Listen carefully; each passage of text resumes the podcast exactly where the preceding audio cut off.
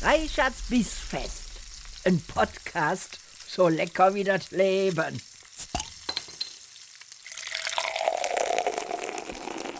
Liebe Freunde der gehaltvollen Verdauung, herzlich willkommen bei einer weiteren Folge meines Podcasts Reichards Bissfest. Heute beschäftigen wir uns mit lauter Fragen rund um meine Küche und mein Küchenequipment, die aus der Community kamen. Ähm, wie ihr wisst, habe ich einen Twitch-Kanal und äh, da im Chat sind in den letzten Wochen immer mal wieder Fragen rund um meine Küche gestellt worden. Ähm, dann habe ich eine sehr liebe Rückfrage und ein tolles Feedback hier zu dem Podcast bekommen, über das ich mich sehr gefreut habe. Und ähm, somit dachte ich, ist es vielleicht für euch mal ganz interessant zu verstehen, wie ich meine Küche und mein Küchenequipment im Laufe der Zeit zusammengesetzt, erweitert, ergänzt und auch natürlich ein Stück weit perfektioniert habe. Also erstmal ganz zurück zu den Anfängen. Ähm, wenn es darum geht, dass ihr wirklich mehr als nur ein äh, Fertiggericht in der Mikrowelle aufwärmen wollt, dann solltet ihr euch wirklich darüber Gedanken machen, ein bisschen Geld in die Hand zu nehmen und vor allen Dingen Geld für das auszugeben, was euch wahrscheinlich 10, 15, 20 Jahre lang begleiten wird, nämlich richtig gutes Equipment in eurer Küche.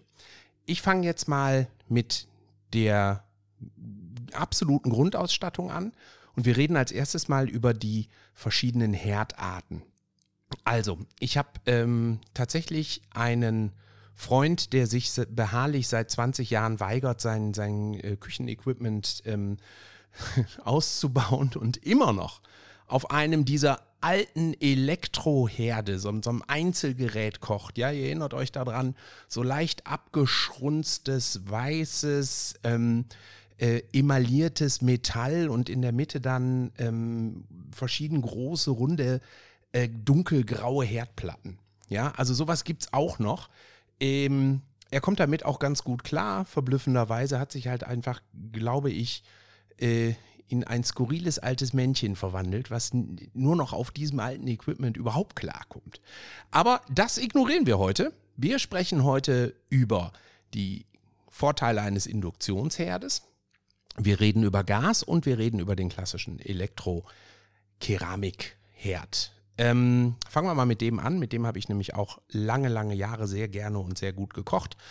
Vorteil ist ganz klar, ähm, Ihr habt, wenn ihr eine Herdplatte einmal erhitzt habt oder einen Herdbereich erhitzt habt und den ausschaltet, habt ihr sehr lange eine noch gleichbleibende Resthitze.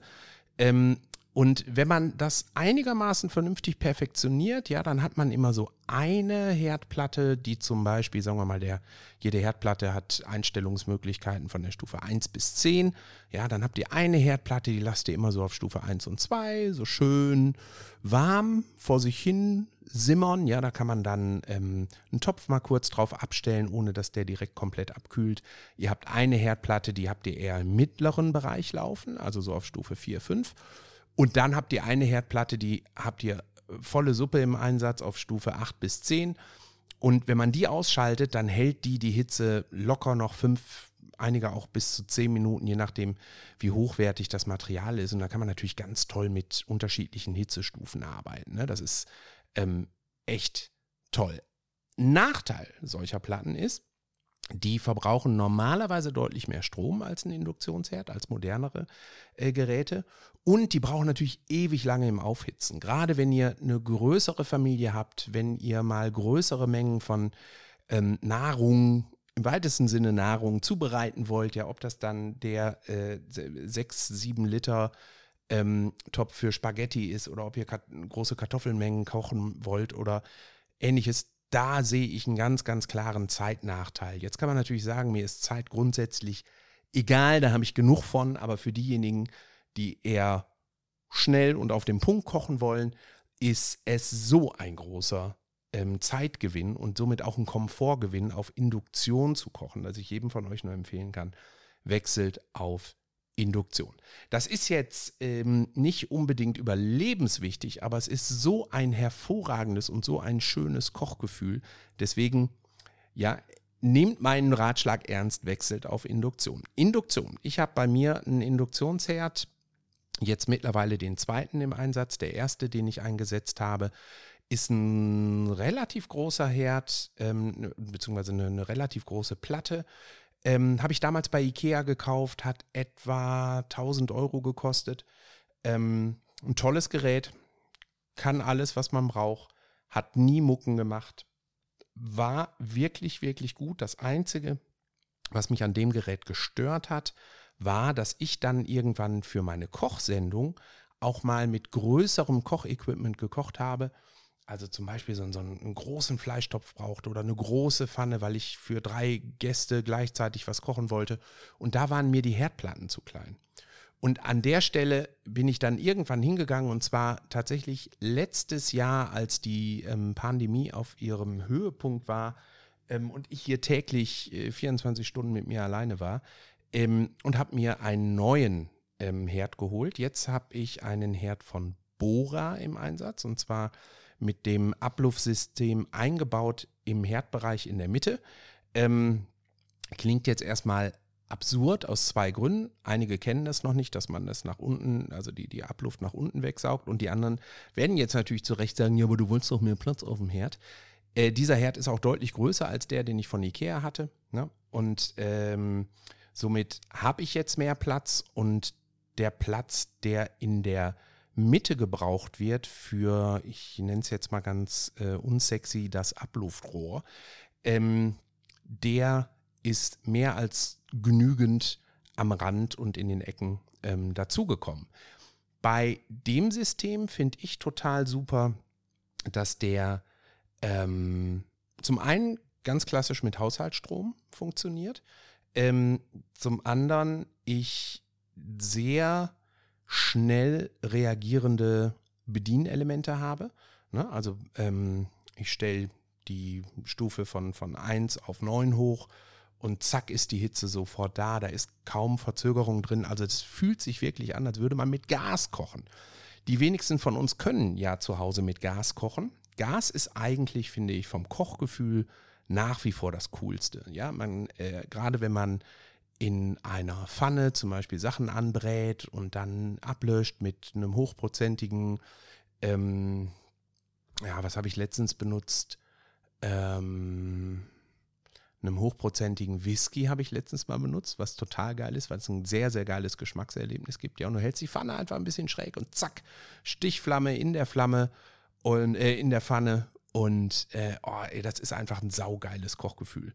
Ne? Also jeder, der schon mal mit Gas gekocht hat und so ein bisschen auch experimentiert am Herd und mal ähm, Dinge auch flambieren möchte oder so, ja, der, der, der weiß jetzt genau, was ich meine.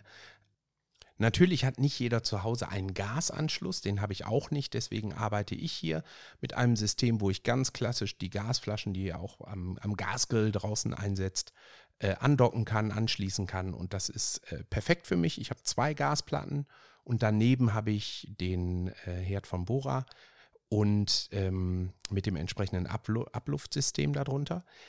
Der Vorteil von diesem Abluftsystem, genau, bevor ich das vergesse, ist, dass ihr nicht mehr über euch diese große, äh, ja meistens auch sehr viel Platz wegnehmende Esse habt, äh, wo sich ganz häufig Fett ablagert, wo man so viel sauber machen muss, wo ähm, auch bei, gerade bei mir, ich bin ja äh, mit 1,95 durchaus äh, ähm, auch raumgreifend groß äh, und ich habe mir in meinen Kochstreams ständig den Kopf gestoßen an ähm, dem Umluftsystem, was ich über meinem Herd hatte. Ähm, mir fehlte dann, nachdem ich das abgebaut habe, natürlich das Licht von oben. Stattdessen habe ich mir jetzt eine, äh, ähm, diejenigen von euch, die meinen Stream kennen, kennen auch meine Lampe, also sagen wir mal ein ähm, eher individuelles Lampensystem selber gebaut, äh, mit dem ich dann ne, eine gute Lichteinstrahlung von oben habe. Da muss man dran denken, wenn man sich so ein Abluftsystem holt, was ähm, unten in den Schränken verbaut ist. Ansonsten habe ich mit dem Abluftsystem so gut wie keine schlechten Erfahrungen. Ihr könnt euch das so vorstellen, auch da ein stufenweises ähm, ähm, Verstärken äh, des Systems von 1 bis 9. Ähm, auf Stufe 9 ist es ziemlich laut ähm, störend laut, würde ich sogar sagen. Ja, das ist ähm, nichts, wo man sich dann entspannt lange bei unterhalten möchte. Aber ähm, ich kann das Ganze meistens auf Stufe 4 bis 7 super betreiben, außer wenn ich in einer Pfanne wirklich ganz, ganz stark was anbrate. Äh, dann brauche ich die Stufe 9. Das wird super nach unten weggezogen, inklusive des Fetts. Ähm, deswegen ist in dem Abluftsystem unten ein, ähm, ja, so, so, so ein runder Fettsammelbehälter ne, mit einem ähm, Gitter rundum versehen. Den kann man rausnehmen, in die Spülmaschine packen. Das ist die erste Stufe des Filtersystems. Und wenn ich den rausgenommen habe, gibt es darunter noch einen Einschubfilter. Der ist ja etwa 40 Zentimeter lang und vielleicht so 8 Zentimeter dick. Ist irgendeine Mischung aus Aktivkohle und, und Stoff. Ja, und das Ganze wird dann in dieses runde Abluftsystem reingeschoben. Muss man alle sechs, sieben Monate ersetzen. Und mit dem Ding stehe ich auf, auf Kriegsfuß, sage ich euch ganz ehrlich. Also nach spätestens zwei Wochen riecht man, dass da Fett drin ist, riecht man, dass da äh, Wasserdampf drin ist.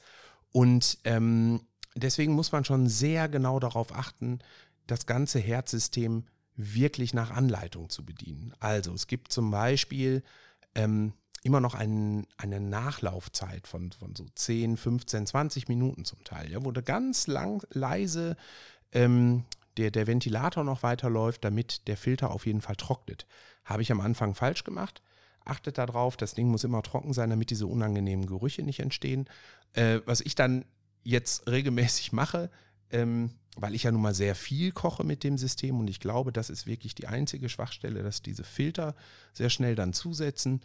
Ähm, ich benutze hier so, so ein ähm, Duftspray, ja, Febreze oder irgendwie sowas und, und sprühe den regelmäßig damit ein. Ähm, vergewissere mich auch immer, dass da auf keinen Fall irgendwelche Schimmelsachen drin sind, also ich nicht äh, Dreck übertünche, ja, und so tue, als wäre da nichts äh, verschimmelt oder vergammelt, sondern ich achte da natürlich sehr genau drauf. Ähm, habe immer zwei dieser Filter auf Vorrat, die kosten etwa 80 Euro. Das heißt, im Jahr gibt man nochmal 80 bis 160 Euro mindestens für einen neuen Filter aus. Ja, muss man wissen dabei, aber ansonsten ist das ein tolles System. Induktion hat wirklich den Riesenvorteil, dass ihr mit einer sehr effizienten Energienutzung, wie ich finde, sehr gut anbraten könnt, sehr schnell große Wassermengen kochen könnt. Ähm, das Abluftsystem ist für mich perfekt. Ja, ich stoße mir nicht mehr den Kopf. Das Ganze hat relativ viel Geld gekostet. Inklusive Einbau lag ich da bei zweieinhalbtausend Euro. Ne? Nochmal zum Vergleich, die äh, knapp 1000 Euro, die ich vorher bei Ikea ausgegeben habe. Auch da gibt es jetzt ähm, Herzsysteme mit einem Abluftsystem, wo das Ganze nach unten abgeführt wird. Der Einbau, der Betrieb etc. pp. ist übrigens überhaupt kein Problem gewesen. Ja, ich nutze nach wie vor meinen IKEA-Unterschrank, den ich davor hatte. Ich musste irgendwie zwei Schubladen darunter austauschen, aber das war es auch.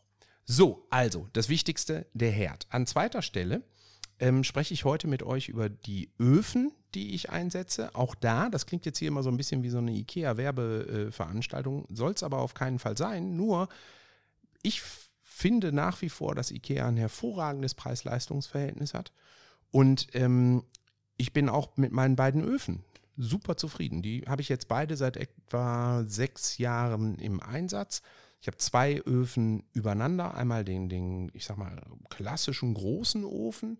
Ja, da gibt es ja ähm, diverse Volumina. Da müsst ihr halt gucken, was bei euch in die, in die Schränke reinpasst. Ich sag mal, ich habe den klassischen Standardofen, ja, der ähm, in jedes äh, ähm, IKEA-Küchenmodul reinpasst. Ähm, der hat fünf Schienen, auf denen ich arbeiten kann. Der war damals das Topmodell für 899 Euro. Ähm, das Besondere an dem Modell ist, dass ich da auch Wasser einfüllen kann über ein kleines Einlaufsystem was so oben rechts am Ofen ist, ja, da drückt man drauf, dann kommt so eine, so eine Einlassdüse rausgefahren und da kann man dann, ich glaube, ein Liter Wasser reinpacken, sodass ich da auch gleichzeitig einen Dampfbackofen habe. Ähm, Dampfbackofen, ja oder nein, muss man sich genau überlegen. Ich bin ein großer Freund von einem Dampfbackofensystem, wie ich das jetzt einsetze, also Wasser dann rein, wenn ich es brauche.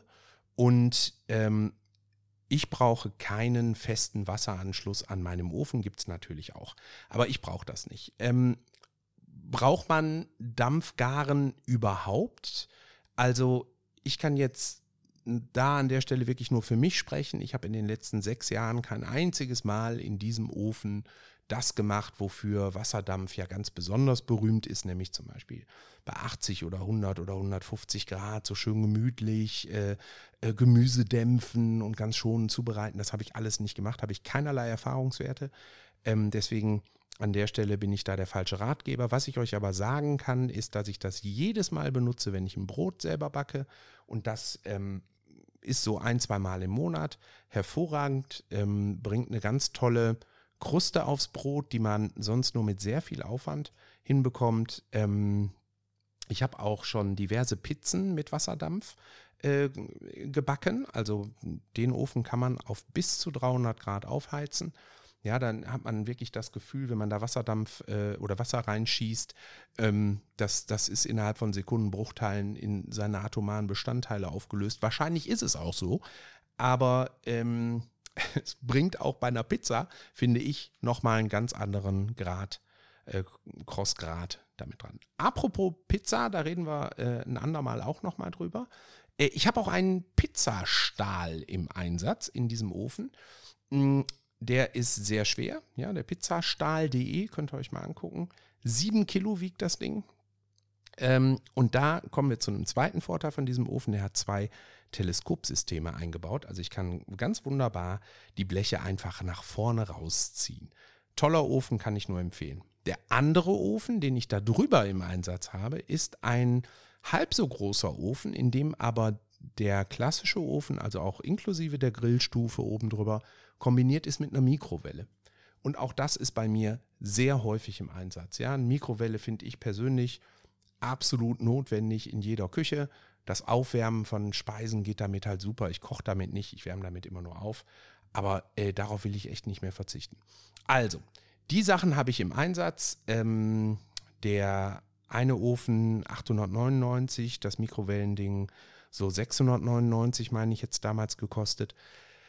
Wenn man jetzt überlegt, dass man solche Sachen 5, 6, 7, 8 Jahre mindestens im Einsatz hat, mache ich es mir immer leicht, indem ich mir den Betrag einfach durch äh, die Anzahl der Jahre und die Anzahl der Monate teile. Also wenn ich so einen Ofen zehn Jahre im Einsatz habe, und das ist ja gar nicht so unrealistisch, ja, lass es meinetwegen auch nur sieben sein, aber sowas in der Größenordnung, ja, dann liege ich irgendwo zwischen, zwischen 110, 120 oder vielleicht sogar nur 80, 90 Euro im Monat, äh, im Jahr.